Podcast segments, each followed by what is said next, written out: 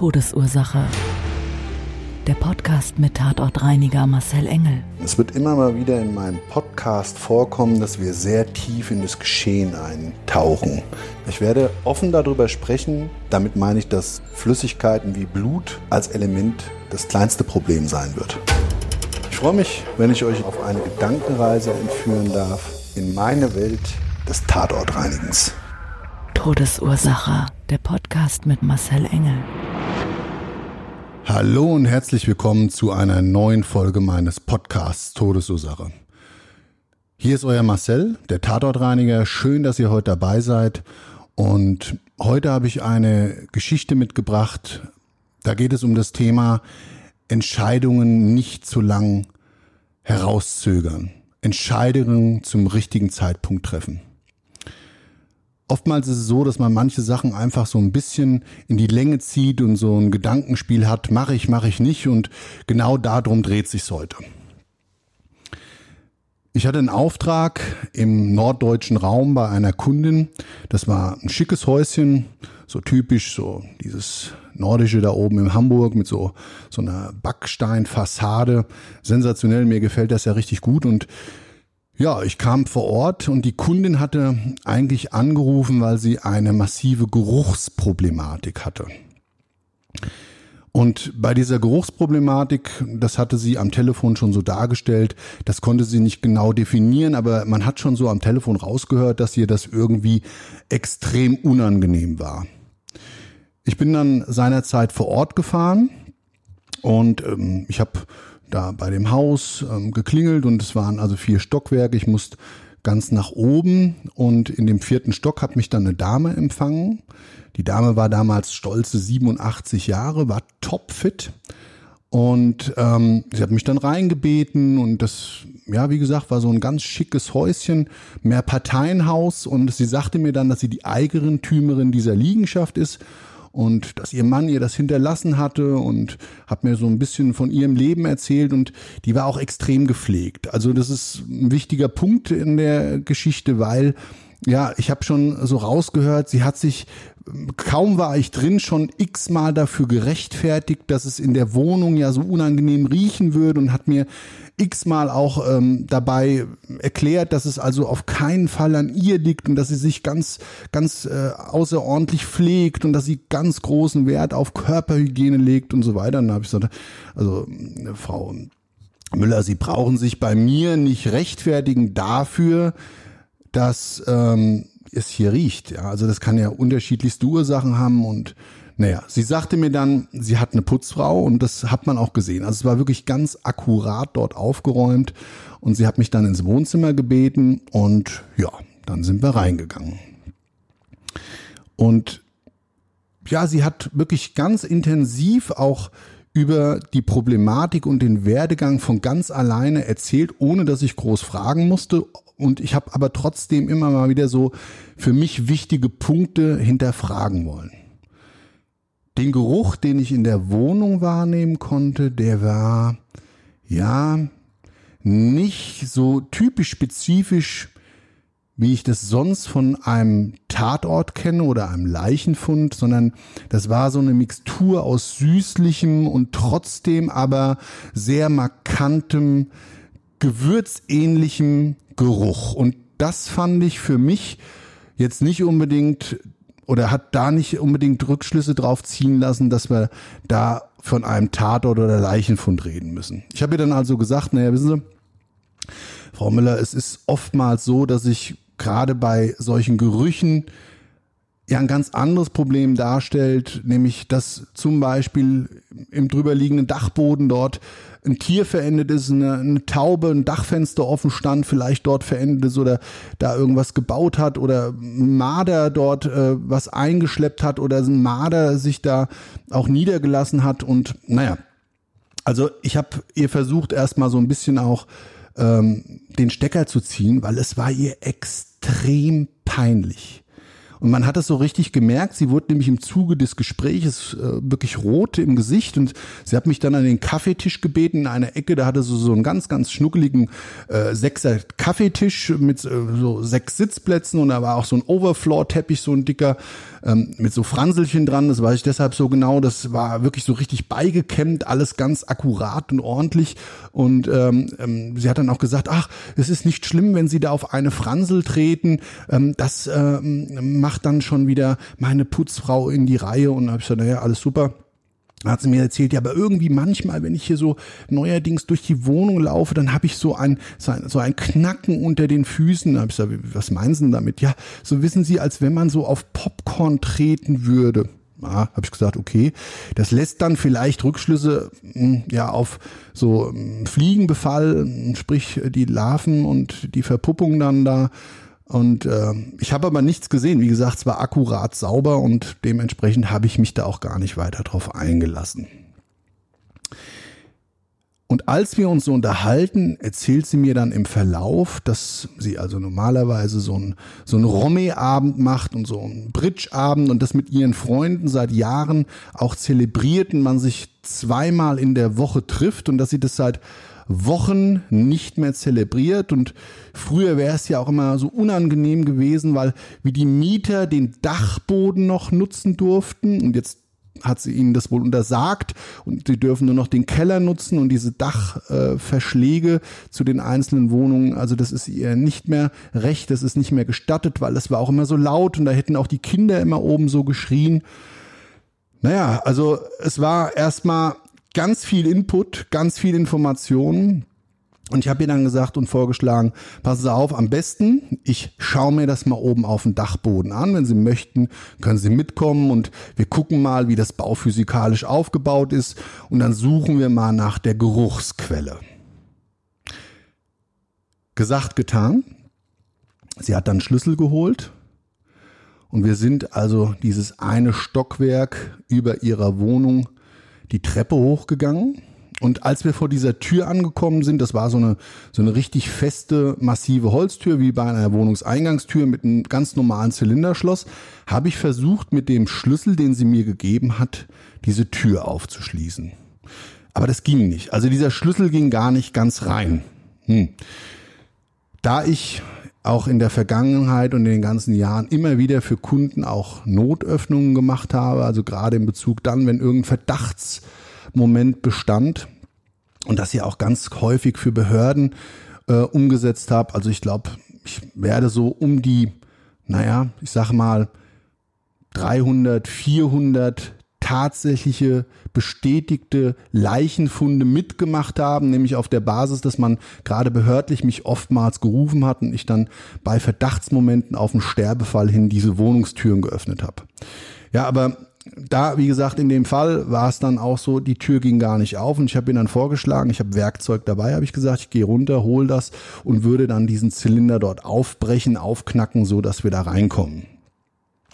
Dem hat sie dann auch zugestimmt, weil wir wollten ja auch eine Problemlösung herbeiführen und ohne Analyse und die Ursachenquelle zu finden, ist das natürlich nicht möglich. Ja, ich bin, nachdem ich wieder oben angekommen war und unten das Werkzeug geholt hatte, dann auch gleich an die Tür ran und habe mich da so richtig drauf fokussiert und habe damals noch so drüber nachgedacht, naja, wie wird das Ding jetzt da aussehen, dieser, dieser Dachboden und mal schauen, wie ich sonst immer so vorgegangen bin und habe mich so in die Geschichte reingedacht, so meiner Berufserfahrung, wie ich da jetzt diese, diese Ursachenquelle finde und knack so in dem Augenblick mit so einem Metallrohr dieses, dieses, diesen Zylinder auf und ähm, habe ihr gesagt, so, ich gehe jetzt mal rein und guck da mal nach. Und ähm, da hat sie mir noch gesagt, ja, sie wartet kurz vor der Tür und ich soll ihr dann Bescheid geben. Todesursache der Podcast. Der Tatort. Ich mache die Tür so langsam auf, also die ging, das weiß ich noch, nach außen damals zum Hausflur auf und guck so und steck so diesen Kopf rein, diesen Spalt und auf dem Boden, man hat so einen leichten Lichtschein von oben gesehen durch die Dachfenster, habe ich so so ein Glänzen auf dem Boden gesehen. Das war so ein alter, unbehandelter Holzdielenboden und ich habe noch gesehen, es ist irgendwie teilweise recht staubig und irgendwie ist da so in diesem, in diesem Lichtschein und in diesem Lichtkegel so ein Flüssigkeitsfilm. Es hat also merkwürdig geglänzt, so gelblich. Und ich konnte damit aber erstmal so in der Konstellation anhand dessen, was ich schon kannte, nicht viel anfangen und war so darauf fixiert. Ich habe dann links und rechts in diesem Mittelgang habe ich dann jeweils so kleine Holzverschläge gesehen. Ähm, die auch offen waren und dann so kleine Vorhängeschlösschen da teilweise noch dranhängen und teilweise waren da so Klappscharnierverschlüsse, die ähm, dann äh, ja aber teilweise auch offen standen. Und ich mir dann so gedanklich gedacht, oh, der Dachboden ist hier gar nicht ausgebaut. Also man konnte auch das Ziegelwerk noch sehen von, von den, von den, von den äh, Dachziegeln und bin gedanklich wirklich so dabei, dass irgendwo in so einem Verschlag vielleicht irgendein Tier sitzt oder so und hat da sein Nest oder hat da reingekackt oder wie auch immer. Und in dem Augenblick schaue ich so nach oben und dann hat mich wirklich so ein richtiger Schauer durchfahren, weil da hing an dem Dachbalken ein Leichnam. Todesursache, der Podcast. Das Opfer. Also wirklich, ich hatte auf einmal Gänsehaut und bin auch erstmal so einen Schritt, glaube ich, zurückgeschreckt und habe gesagt, Moment mal, Frau Müller. Und habe mich erstmal äh, resettet und habe überlegt, sehe ich da gerade richtig? Weil damit habe ich jetzt überhaupt nicht gerechnet. Es ist mir dann so ein Schwall meines bekannten Geruches entgegengekommen. Nämlich in dem Augenblick, wo sich so diese stehende Luft in diesem, in diesem, in diesem äh, ähm, äh, Dachgeschoss äh, zum Hausflur ausgetauscht hat und dann habe ich, oh ja, oh ja, jetzt habe ich es gerochen. Und dann hat es wirklich gestunken. Unglaublich. Und dieser Leichnam, der war auch echt gruselig, weil der hing dort. Das diesen Gesichtsausdruck des Leichnams, den werde ich nie vergessen. Das war so ein ganz ausgezerrtes Gesicht. Und ich würde mal das so im Vergleich ziehen, um Gottes Willen, ich will diesen Mann nicht da in irgendeiner Form diskreditieren, aber es sah mir fast ein bisschen aus, so wie der Mick Jagger in der heutigen Zeit, also so wirklich so ausgeprägte Wangenknochen ganz eingefallen, aber der Rest vom Körper war extrem aufgeschwollen. Schwarz, rabenschwarz, das eine Auge, das hing so mehr oder weniger raus und der Leichnam war nackt. Also der hing da nackt, wie Gott ihn geschaffen hat. Und ich habe wirklich in dem Augenblick nicht nur extrem erschreckt, sondern auch irgendwie geekelt. Also wie gesagt, ich habe schon ganz oft einen Leichnam gesehen, aber dieser Augenblick und dieser Moment, und das lag vielleicht darin begründet, dass ich so extrem konzentriert eigentlich in anderen Szenario drin war und mir eigentlich was ganz anderes vorgestellt hatte, was mich da jetzt erwartet, weil dieser Leichengeruch nicht gepasst hat und äh, der auch eigentlich so nicht wahrnehmbar direkt vorhanden war und dann erst später kam, wie ich dann geöffnet hatte. Und ja, also die Flüssigkeit, und dieser Verwesungsprozess, der von schon weit vorangeschritten war, diese Flüssigkeit des Leichnams, die war also wirklich auf diesen Dachdielenboden extrem verteilt und hatte auch eine andere Flüssigkeitsfarbe wie sonst. Das war für mich auch sehr ungewöhnlich. Und der Leichnam hing auch nicht, habe ich, muss ich dazu sagen, schon oft gesehen am Strick oder an irgendeinem so Textil, sondern an einem Ledergürtel beziehungsweise an Zweien, die so zusammengebunden waren und das hing den so um den Hals und da hat er, also man konnte so richtig sehen, wie auch dieser Gürtel in diese Hautfalte des eingeknickten Kopfes so eingeschnitten war und fast schon teilweise am Hals und an der Halsfalte in dem, in dem Fleisch, in dem Gewebe verschwunden war. Wow, habe ich mir gedacht, jetzt erstmal ganz ruhig bleiben und äh, ich musste erstmal kurz überlegen, was ich jetzt mache, was sage ich Frau Müller. Ne? Und ich habe dann Frau Müller angesprochen, bin dann natürlich aus der Tür erst raus, habe die Frau Müller angesprochen, habe gesagt, Frau Müller, äh, wir haben hier ein Problem. Also hier ist ein Leichnam, der das Geruchsproblem verursacht hat. Das, das kann nicht sein. Das, das kann nicht sein. Da, da hat ja gar keiner mehr einen Schlüssel. Ich, da ist ja, äh, das, das ist doch schon seit jetzt Monaten oder länger nicht genutzt. Und also sie war wirklich ganz perplex und äh, ähm, äh, in dem Augenblick hat sie mit mir gesprochen und hat aber ungefähr zwei Meter an mir vorbeigeschaut. Das war auch ganz merkwürdig und tricky in dem Augenblick, weil ich habe gedacht, was macht sie denn jetzt? Äh, nicht, dass sie mir einen Schlaganfall kriegt oder irgendwas. Also es war wirklich ganz, ganz komisch. Die Situation war extrem merkwürdig. Und ich habe sie dann wieder angesprochen, habe gesagt, passen Sie auf, wir müssen jetzt ganz ruhig bleiben, wir zwei. Wir gehen mal runter und äh, schauen da mal, wir rufen jetzt die Polizei an, ein Notarzt muss verständigt werden, der den Tod feststellt, dann kommt ein Bestattungsunternehmen, das wird den Leichnam abholen und äh, wir müssen jetzt diese einzelnen Schritte gehen. Ich mache das alles für Sie, ist no problem, aber erstmal ruhig bleiben. Dann hat sie mich wieder angesprochen, ja, das müssen wir dann jetzt wohl so machen und war natürlich extrem aufgeregt, aber habe mich wieder nicht bei dem Ansprechen angeschaut. Habe ich erstmal mir gar nichts großartig bei gedacht und ähm, habe dann gesagt, okay, alles klar, da warten wir einfach noch mal bis unten. Wir waren dann in der Wohnung unten drin und habe sie wieder äh, drauf angesprochen, habe gesagt, sagen Sie mal, Frau Müller, ist bei Ihnen alles in Ordnung, weil Sie schauen mich gar nicht direkt an ja, ich bin ganz aufgeregt. Äh, und indem sie mir das wieder beantwortet, guckt sie wieder an mir vorbei. Hat gesagt, ja, wissen Sie, ich, ich, ich, ich sehe ja auch gar nichts mehr.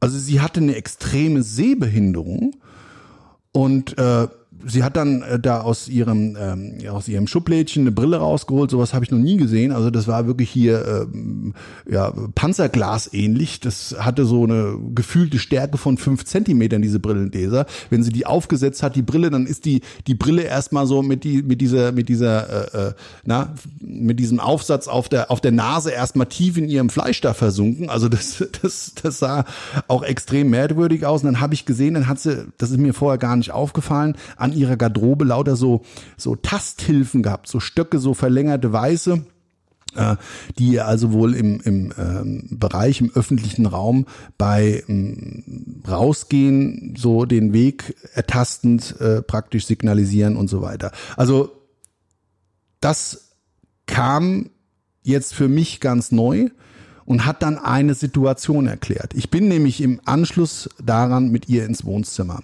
und habe ihr dann gesagt, wie wir das machen, habe dann die Polizei gerufen und habe dann alle notwendigen Calls erledigt und habe dann mit ihr besprochen, wie die weitere Vorgehensweise sein sollte. Naja, wir haben uns dann darauf geeinigt, wenn, der, wenn das freigegeben ist, ich habe ihr gesagt, das wird jetzt wahrscheinlich erstmal ermittelt werden, natürliche Todesursache ja oder nein und ähm, habe ihr so diesen ganzen Werdegang und das ganze Prozedere erklärt. Und in dem Augenblick oben an der Decke so ein dunkelbraunen Ring gesehen. Also das war so wirklich so, so, so ein Wasserfleck, das konnte man richtig sehen. Da habe ich so, um Gottes Willen. Da ist also, und das ist mir vorher gar nicht wirklich aufgefallen. Ich meine, gut, die Verfärbung war nicht extrem, es war braun, habe ich gesagt, aber es war so ein ganz helles Braun. Die hat da sowieso sehr viele Mockerfarben und Brauntöne in der, in der Wohnung gehabt. Das ist mir also erstmal so nicht aufgefallen. Und ähm, ja, es war so, dass äh, ich dann mit ihr nochmal gesprochen hatte und sie sagte, ja, und wissen Sie, die Freundinnen, die kommen ja auch schon sehr, sehr lange nicht mehr zu unserem Romeo und Bridge-Abenden, weil das ist mir einfach extrem peinlich. Die denken nachher, ich bin das, das, der hier so riecht. Und, und das, wie gesagt, es war ihr alles extrem peinlich. Und dann hat sie mir gesagt, ja, wissen Sie, Herr Engel, und das ist ja auch so, ähm, ähm da, da, da muss man ja wirklich aufpassen. Also sie war fix und fertig, dass sie da nicht irgendwie einen schlechten Ruf kriegt. Wir haben uns dann darauf geeinigt, dass, wie gesagt, dieser Termin zu einem späteren Zeitpunkt durchgeführt wurde und dieser Tag ist dann gekommen. Und wir hatten die Beauftragung von ihr, das gesamteinheitliche Problem da oben zu lösen. Ich habe ja auch gesagt, es kann sein, dass wir Flächen zurückbauen müssen, wenn Holz stark kontaminiert durch die Leichenflüssigkeit so durchsogen ist, dann kriegt man das kaum bis manchmal gar nicht mehr hin und da muss man halt schauen, wie man bauphysikalisch gewisse Dinge rückbaut. Ja, und wir haben im gleichen Zuge dessen von ihr beauftragt bekommen, weil ich ihr gesagt habe, die Flüssigkeit ist dann auch vielleicht in den einen oder anderen Bereich mit da reingesuppelt, ähm, diese ganzen, diesen gesamten Dachboden zu räumen.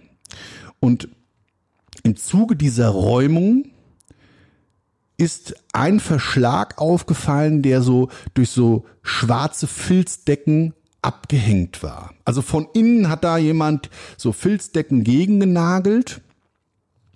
Und wie wir den aufgemacht haben, habe ich gedacht, ich sehe nicht richtig.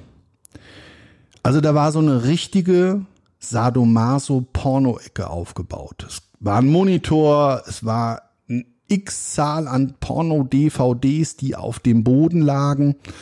Und es gab verschiedenes Equipment von Lederpeitsche bis hin zu so einem Gummiball, den man, was weiß ich, dann im Mund äh, gestoppt bekommt oder wie auch immer. Und es waren auch mehrere Fotografien, die mit Dominas positioniert dort an der Wand hingen. Also die Fotografie hat immer eine Domina gezeigt und jemanden, der dann davor kniet und äh, macht und tut und so weiter. Und auf ein Foto habe ich gedacht, ich sehe nicht richtig. Da habe ich die Gesichtszüge des Leichnams wiedererkannt. Also man konnte klar und deutlich sehen, es sah natürlich komplett anders aus, ja, also alles fresh halten, alles zu Lebzeiten, aber man konnte klar und deutlich sehen, dass dieser hagere Gesichtszug, dieses ausgezerrte, derjenige war, der sich dort aufgehängt hat. So. Dann war natürlich bei mir sofort Kopfkino. Todesursache habe ich mir gedacht, ach du meine Güte. Also A, sage ich es Frau Müller. B, hat die Kripo das? Weiß die das? Weil der Gedanke war, hat er eventuell bei zum Beispiel einem Sadomaso-Spiel und so einer Atemreduktion durch Strangulation vielleicht den Tod gefunden? War das Ganze ein Sexunfall? Kann ja alles sein. Also ich meine, da muss man ja jetzt vielleicht nicht unbedingt ähm, die Klarheit finden, aber es ist natürlich die Frage, ist es vielleicht relevant für Ermittlungen? Ich habe dann auch den Kripo-Beamten angerufen und der sagte mir, das haben wir alles mit aufgenommen, Herr Engel, alles gut. Ähm, wir gehen davon aus, und das wusste ich ja nicht, ich hatte ja mit dem vorher keinen Kontakt mehr, dass der Suizid kein Suizidfall war, sondern tatsächlich aller Wahrscheinlichkeit nach ein Sexualunfall. Wow, habe ich mir gedacht. Okay, alles klar. Also, Auftrag komplett abgearbeitet. Es war wirklich viel Arbeit. Das ist auch tief in das Mauerwerk eingedrungen und so weiter. Und wir waren im Gesamten dort wirklich ganz lange bis spät abends damit beschäftigt, diesen Dachboden, diese Verschläge zu räumen und zum anderen dann die Spuren des Leichnams beziehungsweise die Spuren des Versterbens ordentlich zu beseitigen. Und wie wir so in den letzten Zügen waren, habe ich mich dann dafür entschieden, Frau Müller vielleicht nicht die gesamte Wahrheit zu erzählen.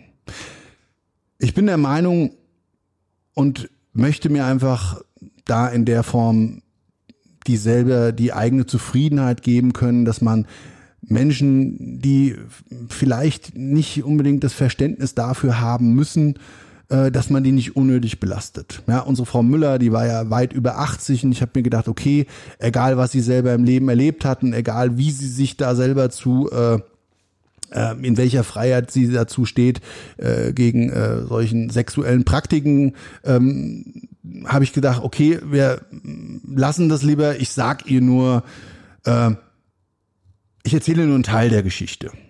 Also als ich dann unten den Auftrag fertig gemacht habe, nachdem wir fertig waren, habe ich Frau Müller erzählt, dann habe gesagt, passen Sie auf, Frau Müller, hm, also aller Wahrscheinlichkeit nach ist das so, ich weiß nicht, ob Sie es von der Kripo wissen, dass aller Wahrscheinlichkeit nach dort ein Ex-Mieter von Ihnen ein Ex-Mieter von ihnen da oben zu Tode gekommen ist. Und da hat sie gesagt, ja, das weiß ich. Das hat mir der Kripo-Beamte schon erzählt. Und er hat mir auch gesagt, dass es sein könnte, dass das Ganze vielleicht ein Unfall war.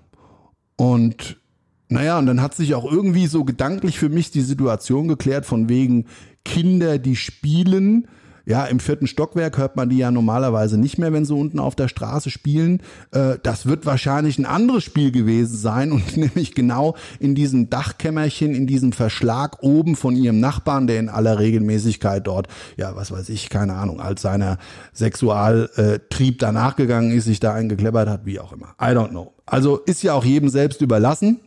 Will ich auch gar nicht äh, äh beurteilen oder verurteilen gar. Aber es hat sich dann in der Situation noch was ergeben. Frau Müller ging dann nochmal darauf ein, da sagt sie, ach wissen Sie, ich bin so froh, dass das vorbei ist. Endlich kann ich wieder mit meinen Freundinnen diesen Bridge- und äh, Romme-Abend zelebrieren. Und es war ja auch in den letzten Wochen immer so, dass ich hier trotzdem gesessen habe und bei meinem Kaffee, wissen Sie, den habe ich mir nicht nehmen lassen. Und es war aber irgendwie immer ein bisschen komisch. Also mir hat immer so dieser Geruch so auf meine Geschmacksschleimhäute geschlagen. Da habe ich noch so gedacht, naja, also so schlimm hat es eigentlich nicht gerochen. Es war ja auch, hat sie mir vorher erzählt, immer gut durchlüftet, weil es halt so, ähm, ja, ihren Auffassung nach zu extrem nach diesem, nach diesem äh, äh, Verwesungsgeruch gerochen hat. Und ja, dann habe ich sie gefragt, sagen Sie mal, wie immer, wenn sie am Tisch gesessen haben. Weil ich meine, wenn der Geruch da ist, dann muss es halt dauerhaft sich auf die Schleimhäute niederschlagen. Ja, hm, was soll ich sagen? Dann habe ich nochmal diesen Fleck genau oben angeschaut und habe so gesehen, dass an diesem Fleck so Tropfspuren waren. Tropfspuren mit so einer kleinen Nase dran. Also man konnte so richtig sehen, dass so an der Decke wirklich Flüssigkeit nach unten getropft sein muss. Und dann habe ich so geschaut und habe so diesen, diesen Tropfen gedanklich verfolgt und habe gesagt, sagen Sie mal, saßen Sie immer genau da? Und das war genau unter diesem Tropfen. Da sagt sie, ja. Und dann habe ich gesagt, oh je, oh je, oh je. Naja, also auch diese Geschichte habe ich Frau Müller im Übrigen im Nachgang nie erzählt, dass ihr wahrscheinlich die Leichenflüssigkeit ihres verstorbenen Mieters auf den Teller und im schlechtesten Fall in den Kaffee getropft ist.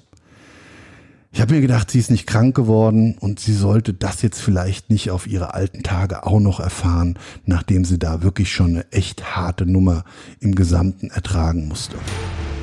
Das lernen die Lebenden von den Toten. Ja, und so mein Learning daraus war und ja, die Lebenswirkung, die das bei mir hinterlassen hatte, war die, dass Frau Müller ihre Entscheidung, einen Profi zu rufen, aus einem einzigen Grund so herausgezögert hat. Es war ihr unangenehm, was andere Menschen über sie denken würden. Es war ihr unangenehm, Fremden mit ihrem Problem, das man hätte mit ihr verbinden können, ähm, sich dazu zu outen. Ja, also es war ja gar kein Outing, weil sie war ja nicht die Verursacherin. Ganz im Gegenteil. Und dabei ist mir wieder so eingefallen, dass wir vielleicht selber alle oftmals gewisse ja, Entscheidungen herauszögern. Ob das jetzt eine Beauftragung ist oder andere Dinge sind dabei gar nicht so relevant. Aber dass wir manchmal zu lange hin und her überlegen, ist das richtig oder ist das falsch oder gar Entscheidungen nicht treffen, weil wir denken könnten, was andere über uns vielleicht negativ denken. Und da muss ich sagen, diese Energie, sich darüber Gedanken zu machen, was andere über einen denken, die kann man sich extrem schenken. Weil Menschen, die einen lieben, die verstehen einen und die mögen einen so, wie man, wie, die mögen einen und lieben einen so, wie man ist. Und wenn nicht, sehen sie zumindest über die kleinen Fehler, die jeder von uns hat, hinweg. Und alle anderen, die können einem einfach egal sein. Weil wenn jemand schlecht über einen denkt und das eben zu einer Blockade in einer Lebensentscheidung führt, ist das verschenkte Energie. Ja, das war die Leiche auf dem Dachboden. Vielen Dank, dass ihr mir zugehört habt. Vielen Dank, dass ihr bei dieser Folge wieder dabei wart. Ich würde mich extrem freuen, wenn ihr das nächste Mal einschaltet zu der nächsten Folge meines Podcasts Todesursache. In dem Sinne, einen wunderschönen Tag. Bis dahin, euer Marcel. Ciao. Das war's schon mit der neuen Folge von Todesursache, der Podcast mit Marcel Engel, Kopf einer eigenen Spezialreinheit und Tatortreiniger bei mehr als 12.000 Orten auf der ganzen Welt. Was kann Marcel für dich bereinigen? Jederzeit. Weltweit. Melde dich oder klick dich einfach mal durch auf marcelengel.com. Empathisch, tiefgründig, ehrlich. Todesursache lässt dich garantiert nicht kalt. Seid dabei. Ich freue mich. Abonniere die Staffel und du kommst für keine Folge zu spät.